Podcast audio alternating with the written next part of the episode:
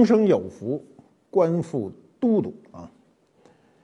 我们谈写作啊，我们今天说的这个写作还真不是作文啊，作文大家都觉得是学生的事儿啊。我今天说写作涉及到你们每一个人，我们每天每个人都在写作，只要你动用手机写短信或者微信，都算一种广义的写作。我们从小学就开始做这种基础训练啊！你上小学起，两门课，一开始就两门课，一个叫算术，一个叫语文。算术培养你的是逻辑思维，一加一等于二，二加二等于四，四加四等于八啊，八加八自个儿算啊。那么第二个呢，就是语文，语文的训练呢？其实语和文是俩事儿，语是表达语言的表达能力，训练你的语言表达能力；文呢是训练你的写作能力。语文是说和写两件事儿。我们今天说的能力啊，都比较差。你比如我们学校很难让孩子逐个上台上表达自己想说的话，我们没这方面的训练。起码我上学的时候，和我儿子上学的时候都没有这种训练。呃，西方这个教育很。就是很普及，就是每个学生从小学开始，到中学到大学都要习惯于在公众面前表达，这是说的训练。我们往往说的训练呢，就是念啊，拿一个课本念朗诵。所以我有时候碰到这个今天的小学生，还都是一些优秀的小学生啊，这胳膊上好几道杠的啊，他跟你说话的时候就有点像念啊，他就是最早期的训练的结果。本来呢，这个写也不是一个复杂的事儿，写就是把想的事儿给写出来。你把想的事儿说出来就是说嘛，写出来就是文嘛，对吧？说出来就是语，写出来就是文，所以构成了语文。但可惜啊，我们这孩子本来说的都好着呢啊，小孩儿啊说话都特别生动。他有他一套逻辑，他这套逻辑没经过你训练的时候，他走他的逻逻辑，你走你的逻辑。比如我儿子小时候啊，我指着那瓷器上，他问我，他说这是什么花儿啊？我说这是梅花。他说这不是有花吗？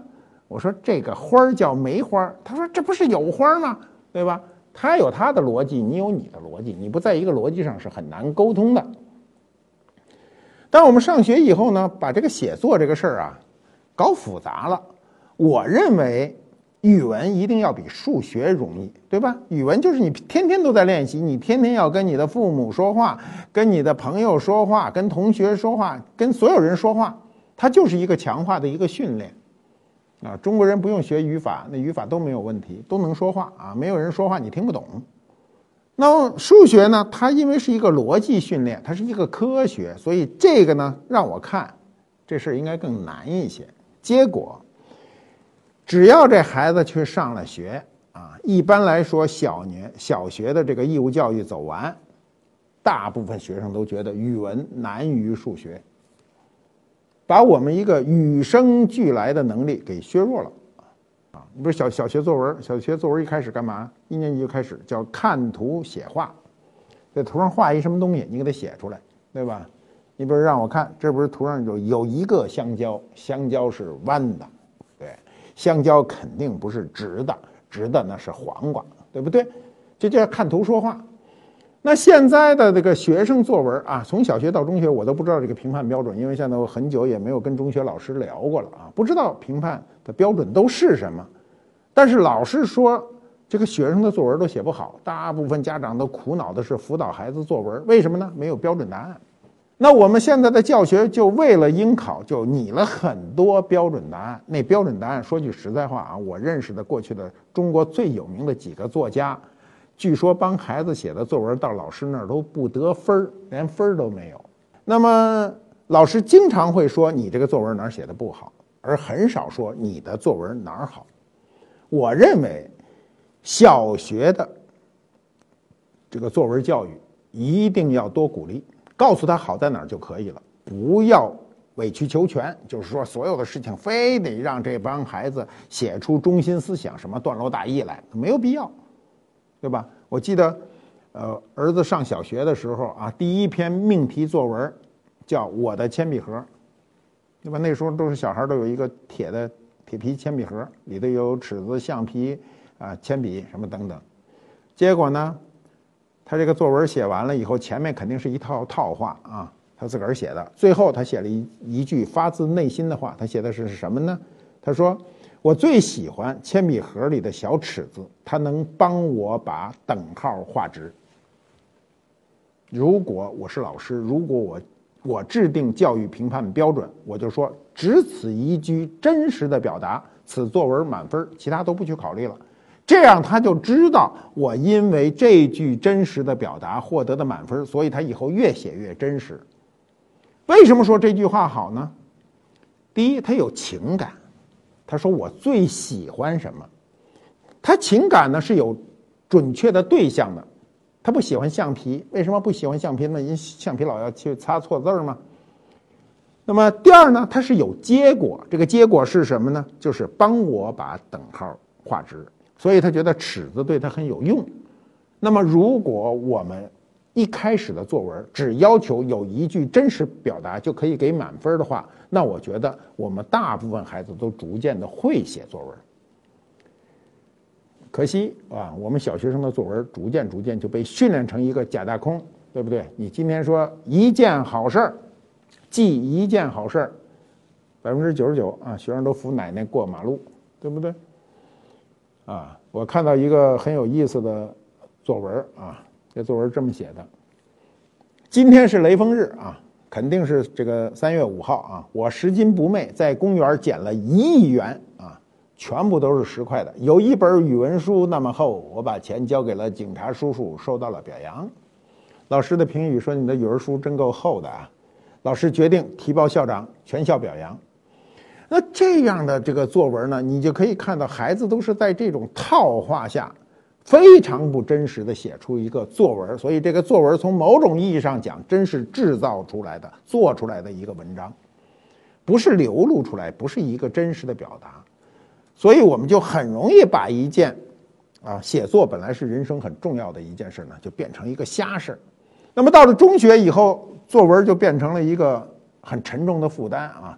现在学校分的比较清楚啊，比如说把我们的作文分成什么记叙文、议论文、说明文、应用文等等，都分得很清楚。什么叫应用文？我也闹不清楚。我觉得那个我们吃药的时候看那药单子都应该叫应用文。啊，说明文和应用文啊，什么意思呢？就是直接奔着目的去，是吧？容易达到。比如我写一说明，那肯定是说明文嘛，是吧？它是比较容易达到效果。我们早期是有文体的，对不对？我们早期的文体，你比如我们的赋啊，汉代写汉赋，六朝时期写骈文啊，这些都非常难，这个要求的非常的严格。但是我们后来到唐宋以后，大量的人是在学者啊，大文豪都写的是散文。我们的散文很大程度上都是从某种意义上讲，就是按照我们今天的归类，可以偏向于一个记叙文，就说一个事儿。你比如我们的最，就是写进中学课本啊，就收录于中学课本的欧阳修的《醉翁亭记》，对吧？开篇写的清晰啊，环滁皆山也，其西南诸峰林壑优美，望之蔚然而深秀者，琅琊也。山行六七里。见闻水声潺潺而泻于两峰之间者，酿泉也。峰回路转，有亭翼然临于泉上者，醉翁亭也。作亭者谁？山之曾至仙也。名之者谁？太守自谓也。你看，这里很有意思啊。我们老师教给你写的作文，欧阳修就不听。为什么不听呢？他全是判断句。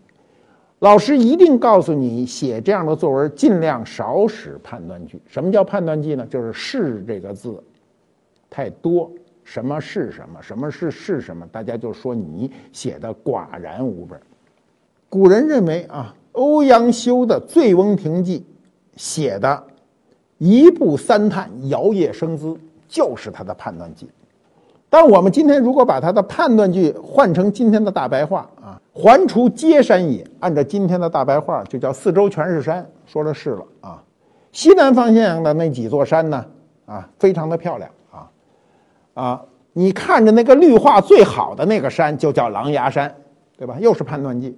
你走了六七里路，听见这水声以后，看见从两个山峰之间流下来的那个水，就叫酿泉。啊，转过弯来，看见有个亭子跟飞着似的，在这个泉上面，那就叫醉翁亭。所以它都是判断句，但是在古古汉语跟今天的汉语中呢，是有很大区别的，尤其它的文言的表达非常的严谨，使用词汇的准确，对吧？所以。这里留下了千古名句啊，欧阳修的千古名句叫做“醉翁之意不在酒，在乎山水之间也”。他其实并没有按照我们今天老师的要求。如果我们今天的老师一看四百字的一篇文章啊，高考还不够数，高考一般要让你写八百字，你才写了四百字，才写了一半，中间二十一个判断句，那基本上这个就不给分了，对吧？所以文无定法就是这么一个原理。那我们再说，这是记叙文啊，记叙文。那我们再看议论文，议论文，我们如果找到一个这个这个古文呢，就大家比较熟的呢，就是《兰亭集序》，这算议论文。为什么里头有话呀？永和九年，岁在癸丑，暮春之初，会于会稽山阴之兰亭，修禊事也，讲得很清楚啊。群贤毕至，少长咸集，此地有崇山峻岭，茂林修竹，又有清流激湍，映带左右。淋雨流觞曲水，列作其其次。虽无丝之管弦之声，一觞一咏，足以畅叙幽情。是也，天朗气清，惠风和畅啊，这写的非常流畅。那么，如果我们今天用大白话说这个啊，你听听是什么意思啊？我们今天啊，就假设按照他这个套路走啊。二零一六年啊，农历是个猴年，夏天来到的时候呢，我们会与啊，我们聚会在。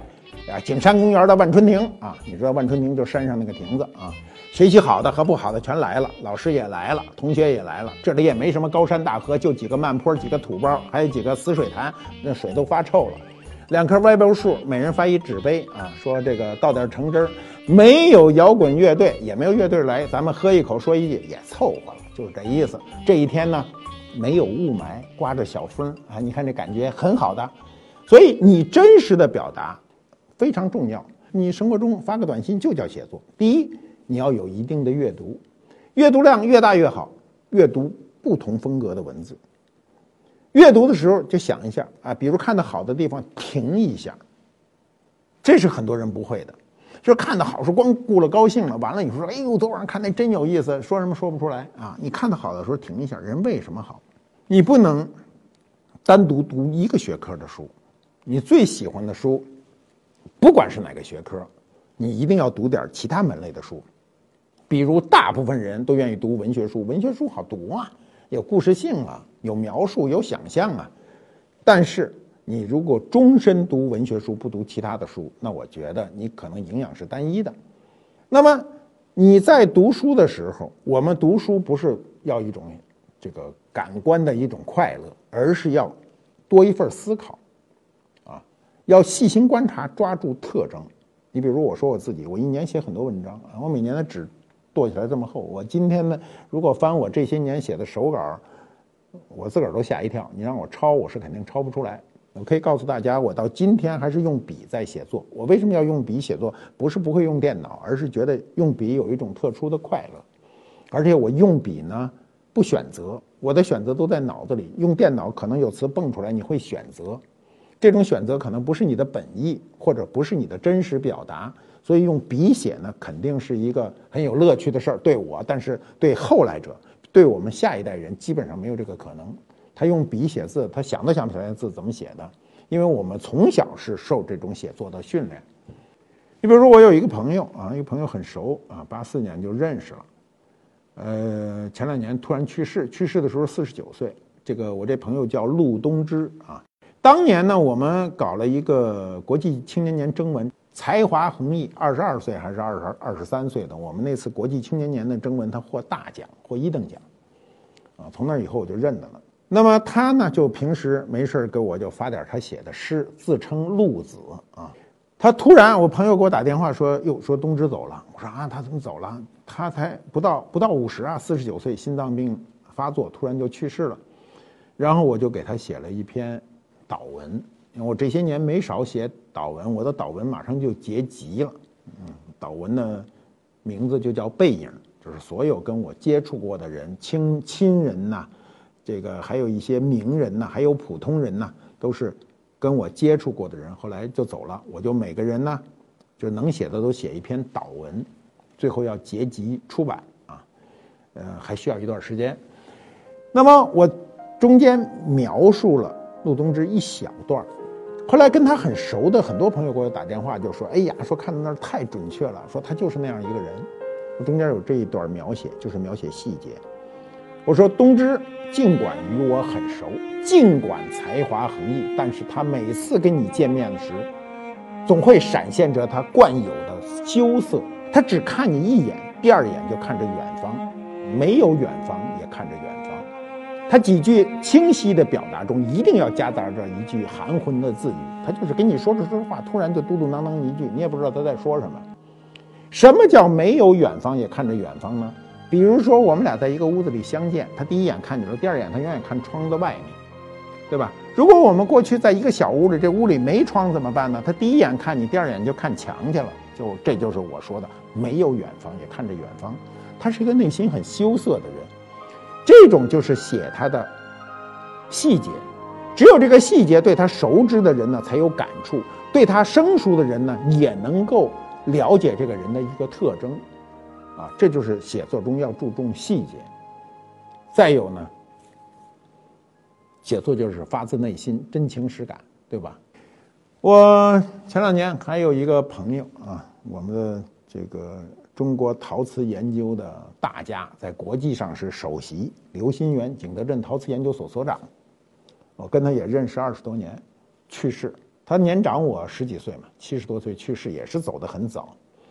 我知道了以后呢，我就写一篇，给他写一篇祷文。你知道我的祷文呐，写了几十篇了，每一篇。对我都是个挑战。为什么你永远在回忆一个故去的人？你文章要写的每一篇和每篇不一样，他肯定是有要求的。我自己有要求啊，那我怎么写呢？真情实感。我拎起笔来的时候，对着这纸，我第一个反应就是那一年是哪年？我的文章第一句就是这句话：那一年是哪年？我只清晰地记得是一个风雨如晦、凄冷森森的春日。我只记得是座宽而阔、高而深的古宅，穿过满是陶瓷碎片的过道，看见满视野似乎排列有序的国宝级的官窑残序。我忘了跟主人先打招呼，眼睛盯着瓷器一件件的快速浏览，直到他拍我的肩头，我目光才转向了他。我来前就知道刘心元。景德镇陶瓷考古所所长，对于喜爱陶瓷的我来说，其名如雷贯耳。这是我开篇的第一段，对吧？刘心元先生身份很高啊，我去见他就是到景德镇陶瓷研究所，穿过那个老古宅。你们今天如果去景德镇到陶瓷研究所，你到门口你就知道我的那个感受了。非常宽阔的一个老宅子，高大，纵深啊，里头光线很暗。你知道南方的春天呐，这个阴冷啊！我在那样一个日子中见到了刘心元生先生，我就直接回忆那一年是哪年，我真的记不起那一年是哪年了。那我最后怎么结尾的呢？我是这样结尾的，我就说呢，谁知啊，人过中年后，每一次分手都可能是终身的分手。二十几年来的相识啊，弹指一挥间。记得细节，记不得具体；记得音容笑貌，不记得都说了些什么。叫人生不可能让你记住所有。就像我初次见到刘先生那个凄美的春天，那一年是哪年？我们每个人都有这种感受啊！你很多东西你记得住细节啊，但是你记不得具体是怎么发生的。你记得住这个人的音容笑貌，但你不知道都说了什么。后来。这个有朋友看到文章说：“哎呀，开头结尾好啊，说真好啊，就是怎么能用一句重复的话作为这一个呃长文章的这个开开篇和结尾呢？因为这是一直环绕我内心的一个问题。那一年是哪年？我想不起来了。所以它萦绕我内心的一个问题，构成了这个整篇文章的一个框架。所以我就说，细节比情节重要，情节比故事重要。我们。”过去都非常注注重故事，说哎呀，那小说写得好，故事好啊，啊，觉得细节和情节好像不是那么重要。但是你注意看啊，你看电影的时候，往往感动你的一定是细节，而不是整个故事。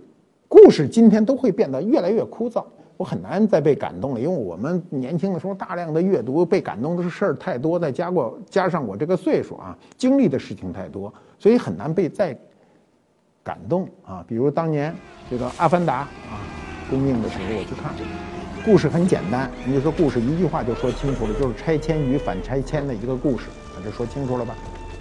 那么最让我感动的是什么呢？就是因为《阿凡达》这种设计呢，它人物是带有原始的尾巴的。那么这个尾巴很有意思啊，这个尾巴是表达情感的一个重器，人是没有尾巴的。人的情感全部被文化包裹在你的内心中，很难让对方发现。阿凡达就设计了尾巴，这个尾巴沟通就特别有意思。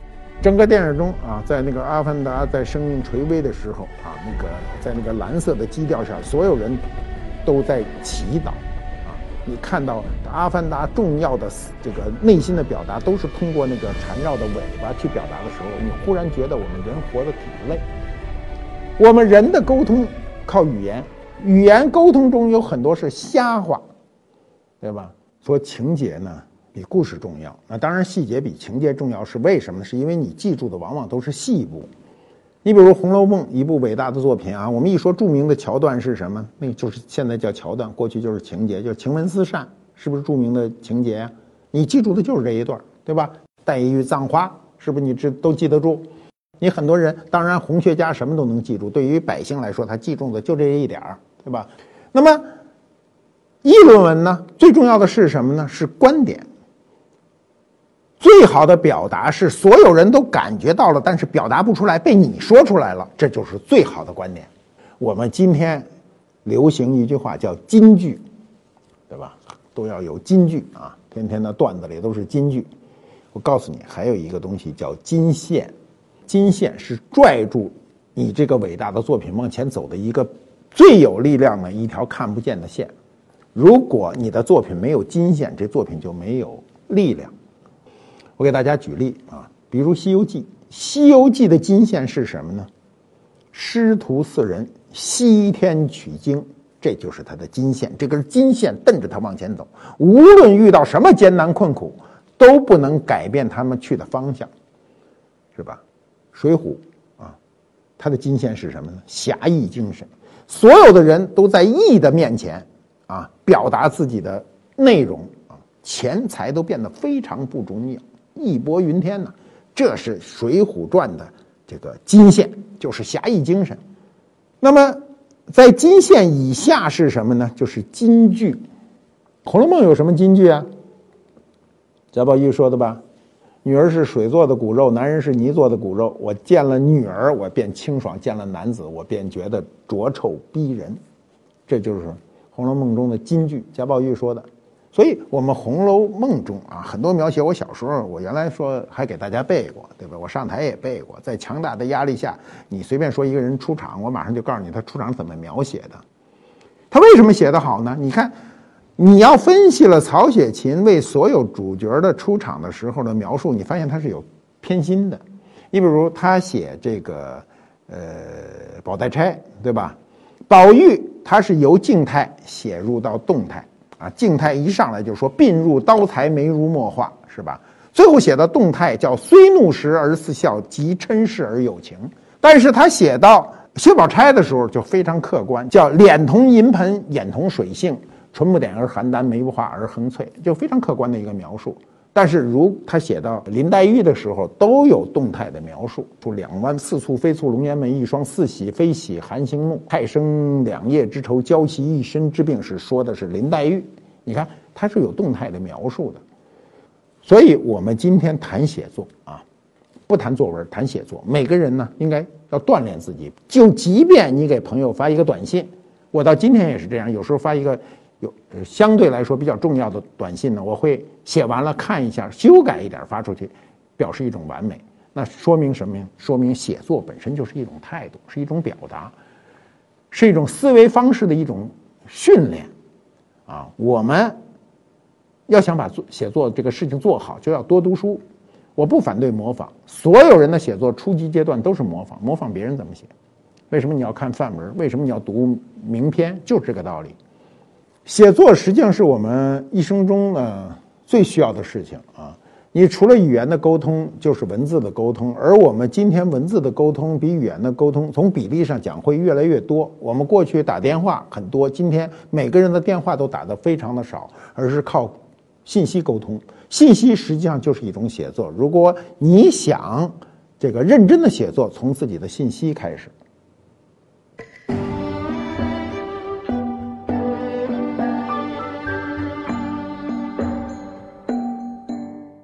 官府猫揭秘官府秀，你看这红瓶子摆半天了，是吧？这红瓶子上全是字儿，你远看看不清。我告诉你写的什么啊？写的是《爱莲说》，谁写的呢？宋代的周敦颐，周敦颐的话就说：“水陆草木之花，可爱者甚蕃。晋陶渊明独爱菊。自李唐以来，世人甚爱牡丹，与独爱莲之出淤泥而不染。”这件东西呢，就是乾隆年间的一个珊瑚红釉啊，一个观赏瓶。我可以告诉大家，首先它为什么选用红色呢？你知道，它是采取一种拓本的形式。我们的拓本，我们讲过啊，碑帖是吧？我们的拓本呢，一般都是墨拓，黑的，嗯，黑的拓本中呢，最黑的叫乌金拓，漆黑无比，闪着光亮啊。但在拓本中最高级的都是这种朱砂拓，红的。为什么古代人不用朱砂拓呢？就用的很少呢？